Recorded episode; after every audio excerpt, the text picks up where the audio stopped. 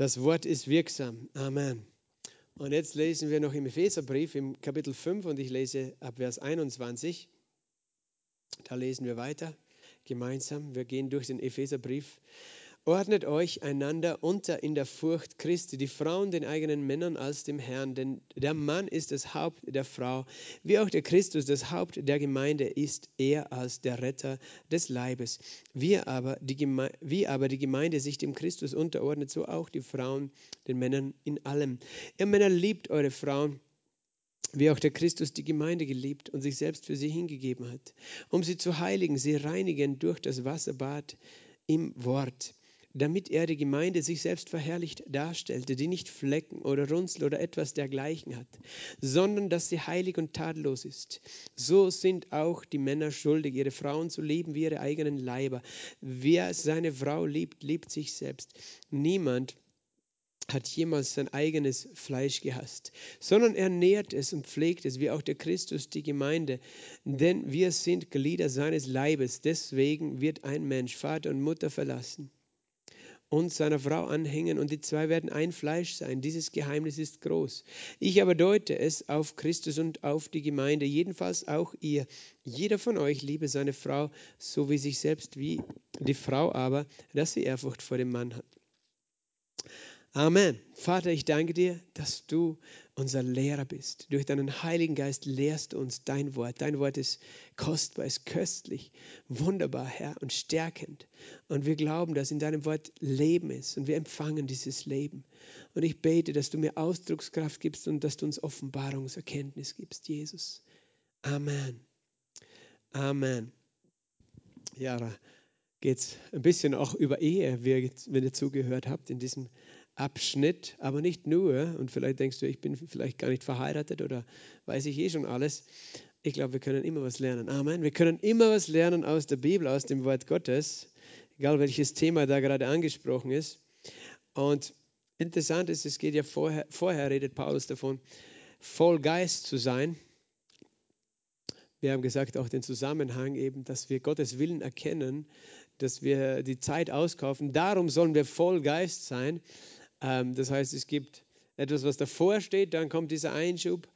Äh, wir berauschen uns nicht mit, Heiligen, äh, mit, mit Wein, sondern mit Heiligen Geist. Wir werden voll Heiligen Geistes ähm, und sagen Gott Dank und wie wir eben mit dem Heiligen Geist erfüllt werden. Das ist Gottes Willen für uns permanent. 24 Stunden am Tag, sieben Tage die Woche, 365 Tage im Jahr. Ähm, erfüllt zu sein mit dem Geist Gottes, weil äh, das ist eben einerseits dazu da, damit wir auch den richtigen, den Willen Gottes erkennen, aber auch für das, was nachher folgt. Es ist notwendig, mit dem Heiligen Geist erfüllt zu sein. Äh, wir brauchen die Hilfe des Heiligen Geistes, weil jetzt geht es eigentlich über Beziehungen. Ähm, wir haben schon vorher gesehen im Kapitel 4, dass Paulus darüber schreibt, wie wir eben berufen sind, auch moralisch richtig zu wandeln, äh, nicht zu lügen, nicht zu stehlen und so weiter, äh, weil, weil das unserer Identität entspricht. Und hier geht es noch mehr jetzt auch konkret, wie, wie unser Beziehungsleben ausschauen soll, weil das ist etwas ganz, ganz Wichtiges für Gott. Amen. Äh, wie unsere Beziehungen ausschauen, wie unsere Beziehungen funktionieren. Ähm, es geht ja dann auch im Kapitel 6, das habe ich heute noch nicht angefangen zu lesen, das kommt dann eh nächstes Mal, weiter auch Beziehungen zwischen Eltern und Kindern, Beziehungen am Arbeitsplatz. Wie gehen wir um in unseren Beziehungen? Das ist Gott ganz wichtig. Amen. Unsere Beziehungen sind Gott ganz wichtig. Manchmal denken wir, für Gott ist das Wichtigste, dass wir Menschen für Jesus gewinnen. Und ich glaube, dass es absolut sein Wille ist. Aber wir wollen auch Christen sein, die nicht nur nach außen sein Evangelium verkünden, sondern die Christus in allen unseren Beziehungen reflektieren. In allen Beziehungen, die wir leben, wie wir miteinander umgehen. Das ist für Gott ganz, ganz wichtig, dass wir gute Beziehungen haben, weil er ist ein Gott der Beziehungen. Er hat gute Beziehungen. Weißt du, er, er ist nicht zerstritten mit uns. Er hat sich versöhnt mit uns. Halleluja. Und interessant, es beginnt damit, äh, diese Aussage im Vers 21, ordnet euch einander unter in der Furcht Christi. Ordnet euch einander unter in der Furcht Christi. Äh, das lieben wir, oder so ein Wort zu hören. Ordne doch unter. Wer von euch liebt zu hören, ordne dich unter. Ja, wir lieben es. Unser Fleisch hasst es. Aber es ist interessant, ähm, Paulus redet hier von Unterordnung. Wenn du, wenn du Paulus studierst und seine Briefe und das Wort Gottes, dann wirst du sehen, es gibt verschiedene Bereiche, wo wir uns unterordnen. Und da werde ich jetzt auch nicht lange drauf eingehen, weil es gibt ein ganzes Fach auch in der Bibelschule, Unterordnung und Autorität. Eigentlich heißt das Fach ehrbares Leben. ehrbares Leben, früher hat es geheißen Unterordnung und Autorität, aber es ist kein populärer Titel für ein Bibelschulfach, weil wer will was über Unterordnung lernen und, lernen und hören. Äh, es ist ja nicht unsere Meinung, es ist Gottes Wort. Also wir unterordnen uns Gott. Oder wenn wir Christen geworden sind, haben wir gesagt, Jesus ist Herr. Und wenn wir sagen, Jesus ist Herr, dann redet das von Unterordnung. Weil sonst ist es eine Heuchelei, sonst ist es nur eine Phrase, die keinen Inhalt hat, wenn wir sagen, Jesus ist Herr, aber wir unterordnen uns ihm nicht. Und wie können wir uns ihm unterordnen, indem wir uns seinem Wort unterordnen? Das ist Nummer eins. Wir unterordnen uns ihm, indem wir uns seinem Wort unterordnen. Und das Interessante ist, wenn wir uns entscheiden, seinem Wort zu unterordnen, dann unterordnen wir uns allem dem, was er sagt. Verstehst du? Und da steht zum Beispiel auch Epheser 5, 21 dabei. Ähm, das heißt, das, weil wir sagen gerne, wir unterordnen uns Jesus, aber wir sagen nicht so gerne, wir unterordnen uns einander. Äh, und dann gibt es verschiedene Bereiche auch von Unterordnung. Natürlich, wir unterordnen auch uns dem Geist Gottes. Wir sind vom Geist Gottes geführt als Kinder Gottes, also redet das auch von Unterordnung. Manche Christen belassen es dabei, dass sie sagen, ich unterordne mich dem Wort Gottes und dem Geist Gottes, aber sonst niemanden. Aber sie ignorieren alles, was das Wort sagt, zu Unterordnung. Sie wollen sich nicht in irgendeiner Weise äh, menschlich unterordnen, weil Sie sagen, nein, Gott unterordne ich mich, aber nichts anderes. Aber Gott sagt in seinem Wort, unterordnet euch einander. Er sagt in seinem Wort, unterordnet euch staatlichen Einrichtungen. Autsch! Das, äh, das sind Dinge, die, die wollen wir dann nicht hören. Oder unterordnet euch geistlicher Leiterschaft. Gehorcht und fügt euch euren Führern. Äh, in einer Gemeinde, im Leib Christi. Nein, das sind ja nur Menschen, denen will ich mich nicht unterordnen, weil Menschen machen Fehler, ja. Es geht aber nicht darum, ob die Menschen Fehler machen, sondern es geht darum, dass Gott mit uns umgeht, weil er weiß, unser Fleisch braucht Unterordnung. Und nicht nur das, er selbst ist ein Gott der Unterordnung. Das hat Jesus gezeigt. Er hat sich dem Willen des Vaters unterordnet. Er hat sich sogar als Kind seinen Eltern unterordnet. Obwohl er sagen könnte, ich bin der Sohn Gottes. Was habt ihr mir schon zu sagen? Äh, es gibt Unterordnung innerhalb eben der Familie die Kinder den Eltern. Es gibt innerhalb der Ehe Unterordnung, haben wir gerade gelesen. Das will auch keiner hören. Politisch nicht korrekt und nicht populär, was hier in der Bibel steht. Ähm, wichtig ist natürlich, es auch richtig zu verstehen. Es gibt Unterordnung am Arbeitsplatz. Sklaven gehorcht euren Herrn, weißt du, das ist nichts anderes als ihr Angestellten gehorcht euren Chefs. Weil die, die, die, die Sklaverei ist nicht ganz abgeschafft. Es gibt doch immer solche Abhängigkeitsverhältnisse weißt du, zwischen einem Chef und einem Angestellten. Und nicht jeder Sklave des Altertums war ein Sklave, so wie man sich das vorstellt, wo die Sklaventreiber mit Peitschen hinterherlaufen, sondern das waren vielfach Angestellte in, so wie heute in der Landwirtschaft einfach die, die Knechte sozusagen damals, äh, äh die einfach mitgearbeitet haben, die, die sozusagen kein nicht selber die Firma besessen haben, sondern mitgearbeitet haben und davon abhängig waren, auch dort mitzuarbeiten, weil sonst wären sie brotlos gewesen. Aber nur, dass wir verstehen, es gibt verschiedene Bereiche von Unterordnung. Und äh, das ist etwas, was nicht äh, unser Fleisch in irgendeiner Weise annehmen möchte, weil unser Fleisch ist rebellisch seit dem Sündenfall. Das ist einfach so. Natürlich müssen wir dieses Thema richtig verstehen und ich habe, wie gesagt, nicht die Zeit, dass ich da ein ganzes Fach drüber mache. Mir ist wichtig, dass wir das Herz Gottes in der Sache verstehen. Und das Herz Gottes ist eben seine eigene Gesinnung. Er hat gesagt, wenn jemand unter euch der Größte sein will, soll er euer aller Diener sein. Denn auch der Menschensohn ist nicht gekommen, um bedient zu werden, sondern um zu dienen und sein Leben zu geben als Lösegeld für viele. Jesus hat gezeigt, was er eigentlich meint. Es geht grundsätzlich zuerst um eine Herzenshaltung. Meine Herzenshaltung, die Herzenshaltung von Jesus. Das, das ist die Herzenshaltung, die du brauchst, um gute Beziehungen zu haben. Ganz einfach. Wenn du gute Beziehungen haben willst, brauchst du diese Herzenshaltungen. Wenn du überall schlechte Beziehungen hast, sprich viel Konflikt und Streit, dann kann es sein, dass diese Herzenshaltung sich noch entwickeln darf. Nett gesagt, verstehst du? Ähm, das, das ist einfach, äh, Philippa sagt es so, also Paulus im Philippa-Brief sagt es so, ich glaube Kapitel 2, Vers 4 sagt er, äh, ein jeder sehe nicht auf das Seine, sondern auch auf das des anderen. Und habt diese Gesinnung in euch, ich glaube Vers 5, die auch in Christus Jesus war, der in Gestalt Gottes war, aber es nicht festhielt, gleich einem Raubgott, gleich zu sein, sondern er nahm Knechtsgestalt an und machte sich selbst zu nichts. Das war die Gesinnung von Jesus. Jesus, der Gott ist, hat sich entschieden, sich klein zu machen und sich zu unterordnen. Er hat sich unter eigentlich ein menschliches System unterordnet, um uns zu erlösen. Er, er, hat, er hätte sich als Gott drüber stellen können und sagen können, so, ich räume da auf, ich hau auf den Tisch, ich mache jetzt alles nieder, alle, die in Sünde leben und so weiter. Aber er hat sich untergeordnet ähm, unter seine Eltern, in seiner Familie. Er hat sich untergeordnet in ein römisches Reich, das böse war, absolut die Götzen geopfert haben und Menschen getötet haben, die nicht gespurt haben und so weiter.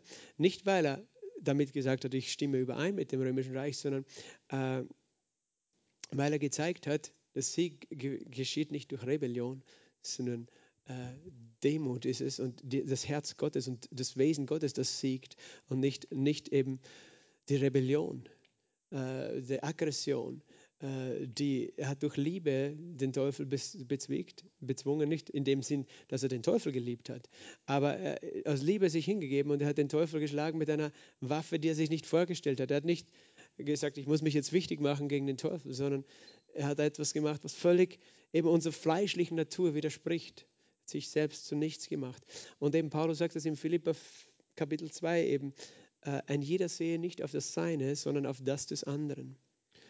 Und hier lesen wir in Epheser 5, 21, ordnet euch einander unter in der Furcht Christi. Also es gibt diese verschiedenen Ebenen. Das ist letztlich die, die Basisebene, dass wir uns auch, also das Höchste ist eben, wir unterordnen uns Gott, aber die Basis ist auch, wir unterordnen uns sogar einander. Einander bedeutet, wir als, grundsätzlich jetzt einmal reden wir voneinander als Geschwistern. Ähm, aber was heißt das? Es heißt das Gegenteil von, ich stelle mich drüber über jemanden, verstehst du? Einfach, wir stellen uns nicht über den anderen drüber. Was bedeutet das, sich über jemand anders drüber stellen?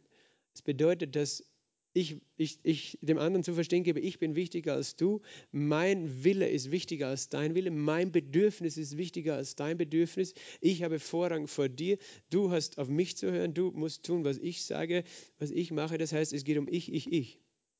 Und das ist nicht das Herz Gottes. So einem Gott wollten wir auch nicht, oder? wenn Gott so wäre. Ne? Wenn wir das Gefühl haben, es geht nur darum, dass er sich wichtig macht, uns gegenüber. Aber genau das zieht uns ja bei Gott so an, dass er eben nicht so ist, sondern dass er sagt, es geht mich um, mir um dich. Es geht mir um deine Bedürfnisse. In dem Sinne nicht jetzt unseren fleischlichen Willen, das verstehen wir schon, weißt du, es geht nicht in dem Sinne um deinen Willen, aber wenn, weißt du, er möchte, dass du glücklich bist und wenn es dein Wunsch ist, glücklich zu sein, dann ist es sein Wunsch, dass du glücklich bist. Äh, es geht ihm um dich, es geht um uns, um uns. Darum hat er alles gegeben. Und deswegen ist diese, das ist eigentlich Basis von christlichem Leben, dass ich sage, es geht umeinander. Das heißt, ich, ich suche nicht das meine, sondern das des anderen. Ich, ich will mein Leben soll Gott widerspiegeln alles, was wir im Epheserbrief lesen, eben, hat als Basis, dass wir unsere Identität schon gefunden haben. Wir wissen, wir sind in Christus, wer wir sind. Wir sind eine neue Schöpfung, wir sind geliebt. Wir müssen durch diese Dinge nicht Gott etwas beweisen, dass wir Christen sind oder uns bei ihm was verdienen, sondern es geht darum, dass, dass all diese Dinge, damit will Gott unser Denken und letztlich unsere Kultur verändern, wie wir reagieren, wie wir handeln. Und wir können uns nicht selber verändern, weißt du, aber es ist der Geist Gottes und der benutzt das Wort Gottes, um diese Dinge in uns zu transformieren. In unserem Geist ist das alles schon klar, weißt du, unser Geist möchte all das tun, aber unser Verstand, uns, unser äußerer Mensch, der fleischliche Mensch möchte das nicht von selber. Also deswegen muss Paulus uns das sagen, ordnet euch einander unter. Das heißt, anstatt dass wir Menschen sind, die uns über andere drüber stellen und auf andere drunter schauen, wollen wir sagen, ich möchte dich höher achten, ich möchte äh, wissen, was brauchst du, wie kann ich dir helfen, wie kann ich dir dienen. Und nicht aus religiösen Motiven heraus, sondern aus dem Herzen Gottes, weil das ist sein Herz. Das ist sein Herz. Und das ist eben der Basisbereich, der gilt natürlich generell unter uns, untereinander, dass wir diese Herzenshaltung voreinander haben. Aber es gibt verschiedene Institutionen oder Bereiche, weißt du eben, es gibt einen Arbeitsplatz, wo wir sind. Und da müssen wir verstehen, wo ist da mein Platz, wo ist, es gibt eine Familie, was ist mein Platz als Kind, als Eltern, es gibt eine Ehe, es gibt eine lokale Gemeinde und Gott möchte, dass wir überall da genau diesen Platz finden.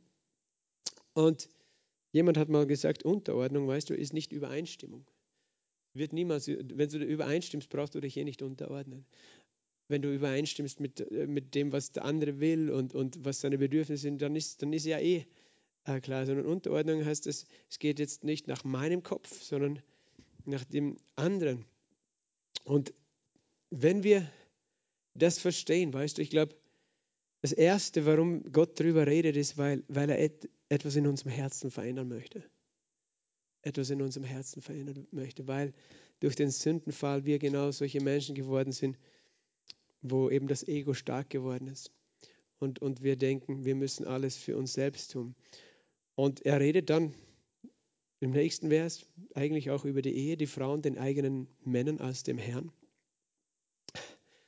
Ich weiß, dieser Vers ist sehr unpopulär.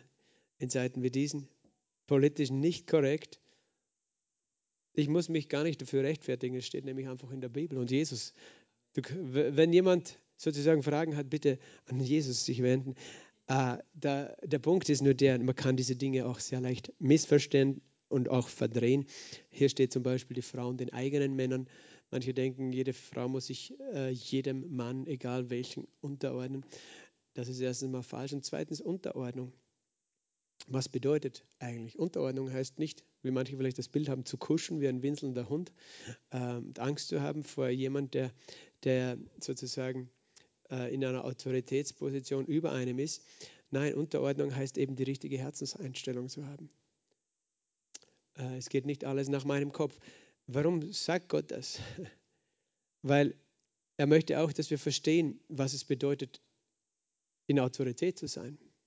Wenn, wenn er sagt, die Frauen den eigenen Männern, dann sagt er nicht, damit die Männer die Frauen missbrauchen und unterdrücken können. Das ist nicht das, der Grund, warum er es sagt, weil Autorität zu haben. Oder manchmal in der Bibel redet auch von Leiterschaft oder Herrschaft. Weißt du, das, das klingt für uns alles sehr negativ behaftet. Herrschaft sowieso.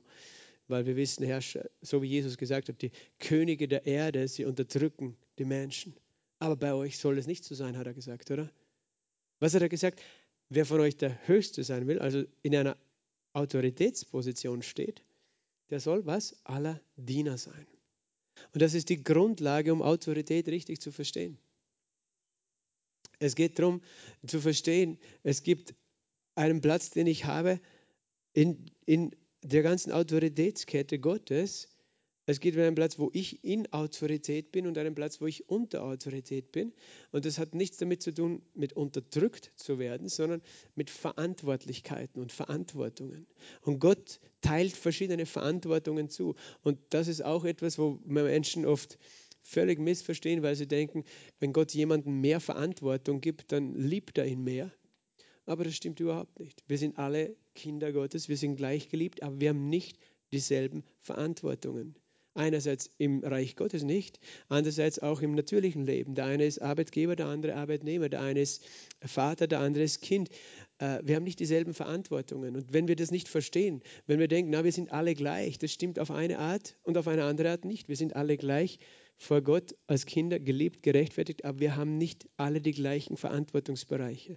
Und Verantwortungsbereiche werden von Gott zugeteilt nach deiner Begabung und auch Persönlichkeit, wie er dich geschaffen hat, mit welchen Gaben. So teilt er Verantwortungen zu. Weißt du, er, wird jemandem als Lobpreisleiter Verantwortung geben, den er auch die Gabe von Musik gegeben hat und nicht, nicht um irgendwem. Das ist logisch, aber er gibt auch Verantwortungsbereiche nach Reife und nach Treue. Menschen müssen wachsen. Und das heißt, wenn jemand in einer höheren Verantwortung steht, weil Gott ihn gesetzt hat, dann, weil Gott gemeint hat, diese Person ist dafür reif und treu. Und umgekehrt, wenn sich Menschen in eine Position drängen, bevor sie reif und treu erachtet wurden von Gott, sondern die sich selbst einen Platz nehmen, dann ist das gefährlich, dann ist das zerstörerisch. Und das möchte Gott nicht. Und in einer Ehe bedeutet es auch, weißt du, da ist eine Verantwortung, die der Mann hat, die, es ist nicht dieselbe Verantwortung, wie die Frau hat. Und das ist eigentlich eine Entlastung für die Frau, weil sie muss diese Verantwortung nicht tragen. Und welche Verantwortung hat der Mann in der Ehe? Welche Verantwortung ist die des Leiters? Was? Dass er aller Diener sei. Warum? Weil Leiterschaft bedeutet, sich zu sorgen für das Wohl derer, die du leitest verantwortlich zu sein. Adam und Eva haben am Anfang Herrschaft über die Erde bekommen. Was bedeutet das? Sie sollten dafür sorgen, dass diese Erde ein Ort des Friedens ist, sie bewahren, bebauen und pflanzen. Das Leitung im biblischen Sinn ist immer eine Aufgabe, ein Mandat Gottes, eine Verantwortung auszuüben zum Wohl derer, über die du gesetzt bist. Das heißt, eine, du musst auch vor Gott Rechenschaft geben und es ist eine große Verantwortung.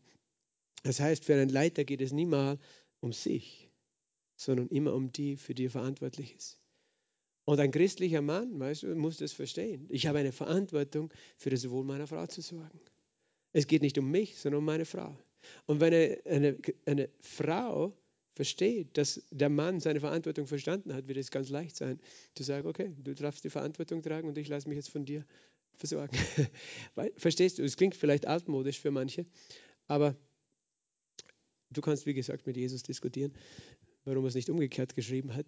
Es geht niemals um Unterdrückung, es geht niemals um Missbrauch, es geht niemals darum, dass der Mann nur auf sich schaut auf, oder überhaupt auf sich schaut und, macht, und die Frau dazu benutzt, dass seine Bedürfnisse und alle seine Ziele erfüllt werden. Das ist nicht der Punkt, sondern es geht darum, dass der Mann versteht, ich habe eine Verantwortung für meine Ehefrau. Ich bin verantwortlich, dass sie sich geborgen fühlt, sicher fühlt, dass sie äh, in Ruhe es ist halt so, weißt du, Frauen gebären Kinder, nicht Männer, dass sie in Ruhe sozusagen Kinder bekommen und großziehen können und, und nicht sich sorgen müssen, wo werde ich was zu essen bekommen. Ich weiß, manche Menschen würden gerne sich umoperieren, dass auch Männer Kinder bekommen können, aber Gott hat das mal anders geschaffen. Ist einfach so. Und wir tun uns ja schwer, manchmal auch uns Gott zu unterordnen. Aber es ist ganz einfach. Wir akzeptieren, was er meint, weil er einen guten Plan hat. Also das nur ein paar Gedanken zu diesem Vers, weißt du, in Vers 22, die Frauen dem eigenen Männern als dem Herrn. Das ist noch ein anderes Geheimnis von Unterordnung. Wenn wir uns entscheiden, das zu tun, was Jesus sagt, dann tun wir das ja zuerst nicht für Menschen, sondern weil Gott es sagt. Und das ist, was, was Gott ehrt.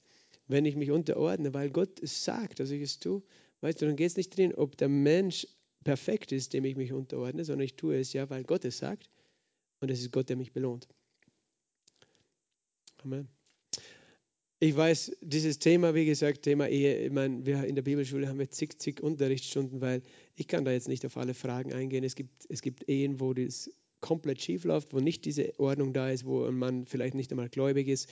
Das wären jetzt viele Fragen vielleicht, ja, aber was ist, wenn das und das? Okay, ich möchte dich beruhigen. Es, es geht, wie gesagt, nicht um Missbrauch, nicht um Unterdrückung, nicht um ähm, irgendein Bild von einer Frau ist gefangen oder unfrei in einer Ehe. Um das geht es hier nicht, sondern es geht um einfach das Herz von Jesus. Hier heißt, der Mann ist das Haupt der Frau, wie der Christus das Haupt der Gemeinde. Das heißt, der Mann ist verantwortlich. Und viele Ehen scheitern genau daran, dass Männer ihre Verantwortungen nicht übernehmen und Frauen äh, eben darunter leiden. Und das ist natürlich nicht der Wille Gottes. Okay, das, das ist wie gesagt noch ein sehr unpopulärer Vers, Vers 23. Früher habe ich immer gedacht, ich muss mich rechtfertigen, wenn ich sowas laut liest in einer Gemeinde. Oh, ich muss es irgendwie verteidigen, aber ich muss es nicht. Sondern Gott hat es gesagt und wir dürfen uns entscheiden frei, ob wir das annehmen oder nicht. Wir haben den freien Willen aber ich glaube, dass Gott es gut meint mit uns. Wie auch der Christus das Haupt der Gemeinde ist, er als Retter des Leibes. Und eben dann noch, wie aber die Gemeinde sich dem Christus unterordnet. Das heißt, die Gemeinde Jesu kann auch nicht äh, weggehen von Jesus und, und ihr irgendwas machen, wenn wir das Kreuz verlassen, das Evangelium verlassen, dem Geist Gottes nicht folgen, sein Wort nicht mehr hören, dann unterordnen wir uns nicht mehr und dann entsteht eine Sekte, dann entsteht eine tote Kirche. So auch die Frauen den Männern in allem. Ihr Männer liebt eure Frauen und das ist eben genau diese andere Seite. Wie Christus die Gemeinde geliebt und sich selbst für sie hingegeben hat. Das heißt, die Verantwortung des Verantwortlichen ist sehr groß, oder? Weil Jesus hat seine Braut, die Gemeinde, wie geliebt bis in den Tod. Das heißt, wir war bereit, alles zu geben. Das bedeutet Leiterschaft. Und das bedeutet es, göttliche Ordnung oder in dem Fall hier geht es um Beziehung, um Unterordnung. Es geht eben nicht mehr um uns. Für uns Christen geht es nicht mehr um uns. Es geht um Gott, es geht um unsere Mitmenschen, es geht um unseren Ehepartner. Wir sind berufen, einander zu leben mit dieser Unterordnung, mit dieser, mit dieser Diensthaltung. Da dürfen wir alle jeden Tag lernen, oder? Amen. Okay, wie auch der Christus die Gemeinde geliebt hat, der sich selbst für sie hingegeben hat, um sie zu heiligen, sie reinigend durch das Wasserbad im Wort, damit er die Gemeinde sich selbst verherrlicht darstellte, die nicht Flecken oder Runzel oder etwas dergleichen hat, sondern dass sie heilig und tadellos ist. Und das ist auch interessant. Ich habe, glaube ich, schon im Kapitel 4 das angesprochen. Vers 29, wo es heißt, kein faules Wort soll aus unserem Mund kommen, sondern nur ein, eins, das die Menschen erbaut, dass es einander erbaut, den Menschen Gnade gibt und habe auch schon diese Verse hier damals zitiert. Ich möchte hier nochmal auf das kurz eingehen. Weißt du, Jesus fühlt sich eben verantwortlich für uns als Gemeinde. Es wird hier verglichen, die Ehe, die Beziehung zwischen Mann und Frau in der Ehe mit der Beziehung von Jesus und seiner Gemeinde. Und du kannst es eben in beide Richtungen dann was lernen. Das heißt, die Ehe hat Gott uns gegeben, etwas zu lernen, wie sehr er sich sehnt nach einer innigen Gemeinschaft mit uns als Gemeinde und umgekehrt, wenn wir seine innige Liebe zu uns sehen, die er am Kreuz gegeben hat, können wir verstehen, wie er sich die Ehe vorstellt. Äh, dass wir eben auch eben einander uns hingeben und als Mann eben die, die Frau liebt, wie Christus die Gemeinde. Und dann sagt er, er, damit er die Gemeinde sich selbst verherrlicht darstellt, reinigt er sie durch das Wasserbad im Wort, dass sie nicht Flecken oder Runzeln oder etwas dergleichen hat, sondern dass sie heilig und tadellos ist. Es wird auch oft gerne erwähnt, Jesus will eine heile, heilige und reine Gemeinde. Er will keine schmutzige Braut, er will keine, ähm, äh, weiß ich nicht, eben eine, eine, Gemeinde, die lau ist, die in Sünde lebt, das wird manchmal eben so als drohender Vers benutzt, weil Jesus kommt erst wieder, wenn wir als Gemeinde richtig heilig genug sind. Und äh, man kann das natürlich so versuchen hineinzuinterpretieren. Das heißt, du bist jetzt zuständig, dass du heiliger wirst und dich anstrengst, damit Jesus dich endlich annimmt. Weißt du, das wäre wie ein, ein Pärchen, wo der Mann sagt, ja, ich will dich erst heiraten, wenn du schön genug bist für mich und, und wenn du dich nicht anstrengst, besser und schöner zu sein, dann, dann werde ich dich nicht heiraten. Was ist das für eine Ehe? Was ist das für eine Beziehung, wenn die so beginnt? Weißt du, dass der eine dem anderen sagt, was alles nicht passt, was er alles zu verändern hat, damit er dann, wenn er, wenn er fertig ist, sich fertig verändert hat, wiederkommen kann und dann, dann komme ich und heirate dich. Hier steht nämlich nicht, dass Jesus sagt, okay, die Gemeinde soll sich gefälligst heiligen, sondern er sagt, er reinigt und heiligt die Gemeinde. Er macht es, weil er sich verantwortlich fühlt für uns. Und er macht es aus Liebe, weil er uns schon liebt, wie wir sind, weißt du? Er liebt uns nicht erst, wenn wir sozusagen auch äußerlich gesehen in unserem Verhalten, in unserem Denken und Tun heilig und rein und vollkommen sind, sondern er hat uns schon geliebt. Mit ewiger Liebe hat er uns geliebt und darum hat er uns zu sich gezogen. Das heißt, er liebt uns als Gemeinde Jesus. Er ist gestorben für uns, als wir Sünder waren. Er hat die Gemeinde geliebt, noch bevor irgendwas vollkommen war. Das ist seine Liebe zu uns.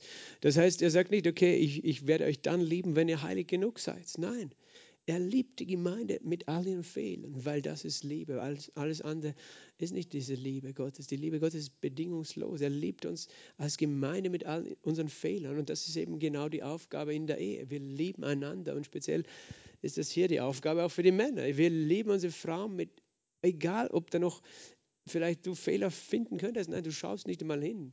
Jesus sucht nicht die Fehler an uns, sondern was tut er? Er reinigt sie durch das Wasserbad im Wort.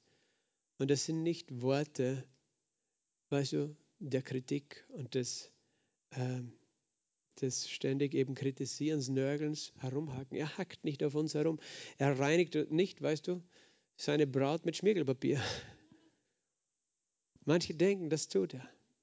So, es muss richtig wehtun und bluten, dann war es Jesus. Nein, er, er badet uns in einem Wasserbad des Wortes, seiner Liebe. Und das ist eben, wie er eben als, sich als Haupt versteht. Und, und dann können wir uns leicht unterordnen, oder? Wenn wir verstehen, so geht er mit uns um, in unseren Fehlern, in unseren Schwachheiten. Er sagt uns, wie sehr er uns liebt. Das ist das, was dich letztlich reinigt. Es ist nicht die Kritik von Jesus, die dich reinigt. Es ist seine Güte, seine Liebe, die dich zur Umkehr führt. Amen. Und er wird dir immer wieder, natürlich, weißt du, wenn er dich korrigiert, dann niemals verdammen. Der sagt, hey, mach das nicht, das ist nicht gut für dich. Ich liebe dich so sehr und es wäre schade, es tut mir weh, wenn du dir selbst wehtut, indem du das tust. Oder, weißt du, er korrigiert uns, er bringt uns auf den richtigen Weg, aber mit einer Liebe, die, mit der uns sozusagen abwäscht und reinigt. Und er tut das. Das heißt, er ist der, der reinigt. Nicht die Gemeinde muss sich selbst reinigen und damit sie angenommen ist, sondern er tut es und er tut es durch sein Wort. Und das ist ein Geheimnis, weil in Vers 28 steht, so sind auch die Männer schuldig, ihre Frauen zu lieben wie ihre eigenen Leiber. Wer seine Frau liebt, liebt sich selbst. Kommt noch dazu, wenn du deine Frau schlecht behandelst, behandelst du dich selbst schlecht. Und du wirst auch selbst darunter leiden am Ende des Tages. Aber natürlich hat es auch damit zu tun, dass wir eben lernen, genau dasselbe zu tun. Nämlich, wir sind verantwortlich, gute Worte auszusprechen, erbauende Worte, Worte des Lebens. Die, die Ehe ist eben die innigste, die, die Keimzelle des Lebens, die innigste Beziehung. Und natürlich gelten diese Prinzipien zu einem gewissen Teil dann in allen unseren Beziehungen. Aber wir haben davon geredet, dieses Thema Unterordnung und auch und Verantwortlichkeit, das hat ganz viel mit unseren Beziehungen zu tun. Und wenn wir das verstehen, wie geht Jesus mit uns um und, und uns entscheiden, das auch selbst umzusetzen in unseren Beziehungen, dann wird sich etwas verändern. Dann wird äh, Gottes Herrlichkeit in unsere Beziehungen durchbrechen. Niemand hat jemals sein eigenes Fleisch gehasst, sondern er nährt es und pflegt es, wie auch der Christus der Gemeinde. Hier siehst du es nochmal. Jesus hasst nicht die Gemeinde, er liebt sie. Der Christus liebt die Gemeinde, er hasst sie nicht. Und mir tut das weh, wie gesagt, immer wieder ich, äh, hört man auch so prophetische, unter Anführungszeichen, Stimmen, die die, die Gemeinde schlecht reden. Und ich weiß, auch im Buch der Offenbarung gibt es äh, gibt's der Korrektur an die Gemeinde, aber am Ende des Tages steht noch immer, dass Jesus die Gemeinde liebt und auch mit ihren Fehlern liebt und nicht hasst, sondern er nährt es und pflegt es wie Christus die Gemeinde. Denn wir sind Glieder seines Leibes. Deswegen wird ein Mensch Vater und Mutter verlassen und seiner Frau anhängen. Und die zwei werden ein Fleisch sein. Dieses Geheimnis ist groß. Ich aber deute es auf Christus und die Gemeinde. Hier siehst du nochmal explizit von Paulus ausgedrückt, dass Ehe, die Beziehung zwischen einem Mann und einer Frau, äh, ein ein, eines der stärksten prophetischen Bilder ist, also es ist eigentlich ein Bild, es ist eine Institution auf dieser Erde, die Gott uns gegeben hat, um uns seine Liebe zu sich, äh, seine Liebe zu uns, äh, um diese, um das uns vor Augen zu führen. Und weißt du, du kannst manche Dinge lernst du nicht durch, durch Worte, die lernst du durch die Erfahrung oder durch das Leben. Und er sagt eben, so wie ein Mann und eine Frau eben einander lieben, das ist, wie ich mir äh, meine Liebe und unsere Beziehung vorstelle zu den Menschen. Nicht nur wie ein Vater zu seinem Sohn, auch das ist, wie, das ist auch eine Institution, die er uns gibt, damit wir lernen. wir sind auf der Erde sozusagen, um diese Dinge zu lernen. Im Himmel, weißt du, gibt es keine Ehe mehr in dem Sinn. Du wirst deinen Ehepartner sicher noch sehen und ihn lieben, aber es ist nicht dieselbe Institution. Darum, äh, weil hier auf der Erde ist dieser Ort, wo wir das lernen diese Liebesbeziehung verstehen lernen, dieses Geheimnis, die Sehnsucht, die ein Mann und eine Frau haben, einander nahe zu sein, das hilft uns zu verstehen, was für eine Sehnsucht Gott hat, uns nahe zu sein. Und das möchte er uns lernen und das ist interessant. Das ist eigentlich eine, ein prophetisches Bild, das schon im 1. Mose im zweiten Kapitel zum Ausdruck kommt, wo es heißt eben, Gott sieht, sieht den Adam und sagt, es ist nicht gut, dass der Mann allein sei und lässt einen Schlaf auf ihn fallen und nimmt von seiner Seite eine Rippe und formt daraus die Frau.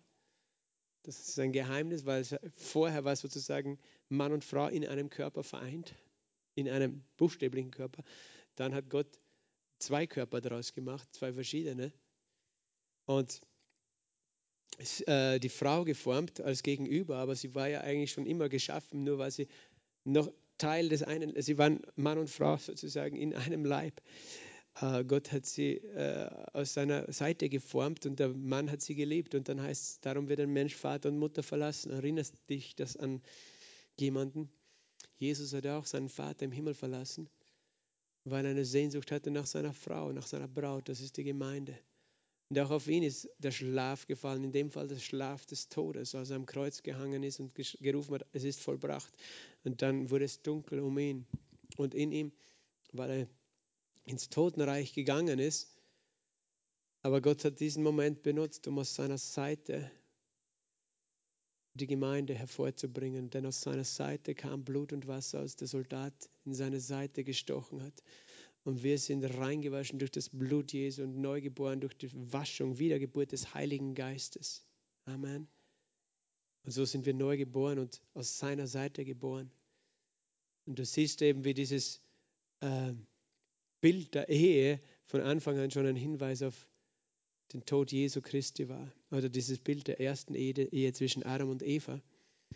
Und das ist mit ein Grund, das kann ich an dieser Stelle einfach auch nochmal unterstreichen, warum wir verstehen müssen, dass Ehe eine heilige Institution ist. Eine Ehe funktioniert so, biblisch gesehen. Es ist ein Bund zwischen einem Mann und einer Frau für immer. Weißt du, das ist nicht ein Vertrag, das ist nicht äh, irgendwas, was man beliebig austauschen kann, Mann, Mann, Frau, Frau, wie auch immer. Das, das alles äh, spottet Gott, weißt du, der das perfekt geschaffen hat, um sein Wesen und seine Beziehung zu uns auszudrücken. Denn es ist auch eine Ehe zwischen einem Mann und einer Frau, aus der neues Leben entsteht. Genauso entsteht der, aus der Beziehung zwischen Jesus und seiner Gemeinde ein neues Leben. Entsteht Leben, weißt du. Und deswegen ist es etwas Heiliges. Ehe ist etwas Heiliges. Sexualität ist etwas Heiliges. Und der Teufel hat von Anfang an genau das zerstören wollen.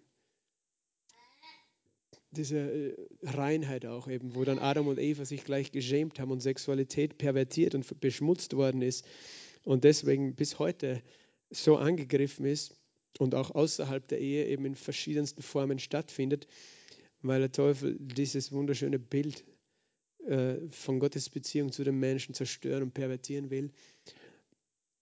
Aber am Ende des Tages, die Menschen bleiben leer zurück, weil wir sind geschaffen für diese Liebe zwischen Mann und Frau, also zwischen, und, zwischen Christus und der Gemeinde und nicht für irgendeine andere Form. Darum, haben, darum heißt es ja auch im Römerbrief, wenn, weil die Menschen Gott verlassen haben, ist interessant, was dann geschieht. Und, und weil sie dann die Götzen angebetet haben, was? Darum haben die Frauen und die Männer den natürlichen Verkehr verlassen. Das war die Folge davon, Gott zu verlassen. Das ist, wie die Bibel eben das erklärt. Aber umgekehrt, wenn wir zurückkommen zu Gott, stellt er seine Ordnung wieder her in unserem Leben. Und, und da ist eine Reinheit und eine Heiligkeit darin enthalten, die du nirgends anders findest. Okay, dieses Geheimnis ist groß. Ich deute es auf Christus und die Gemeinde. Jedenfalls auch ihr. Jeder von euch liebe seine Frau, so wie sich selbst, die Frau aber, dass sie Ehrfurcht vor dem Mann habe. Das ist interessant, in dem Text wird dreimal eigentlich darauf hingewiesen, dass der Mann seine Frau lieben soll. Und dreimal darauf hingewiesen, dass die Frau, in dem Fall heißt Ehrfurcht hat, beziehungsweise sich unterordnet. Scheinbar ist das etwas, das die, die Frauen muss Gott scheinbar nicht erinnern, die Männer zu lieben, weil die lieben die Frauen. Und die Männer müssen sich entscheiden, äh, was heißt es eigentlich zu lieben, liebevoll zu sein, Gutes zu tun. Die Männer müssen erinnert werden, hey, liebe deine Frau, sei richtig nett zu ihr äh, und äh, behandle sie gut, so wie Christus die Gemeinde. Aber scheinbar ist es eben das, wo Gott den Augen, den Finger drauf legt, eben, dass die Männer sozusagen daran erinnert werden müssen zu lieben, aber vielleicht eben auf der anderen Seite ist es auch eine Herausforderung, bin ich sicher, für eine Frau auch äh, das zu tun, wenn Gott sagt, der Mann ist das Haupt der Frau, diese Entscheidung zu treffen, weil eben Männer ja oft Fehler machen und dumm sich verhalten. Aber am Ende des Tages gibt uns Gott die Gnade, die wir brauchen, um sein Wort in unserem Leben umzusetzen. Und wenn wir uns entscheiden, seinen Willen zu tun, wird seine Gnade dafür da sein. Und, und er wird sich verherrlichen. Amen in unseren Beziehungen. Danke, Vater, für deine Weisheit, dein Wort, deine Wahrheit. Danke, Herr. Danke, Herr, für deine Gegenwart und danke, dass du unser Denken erneuerst mit deiner Liebe, Herr.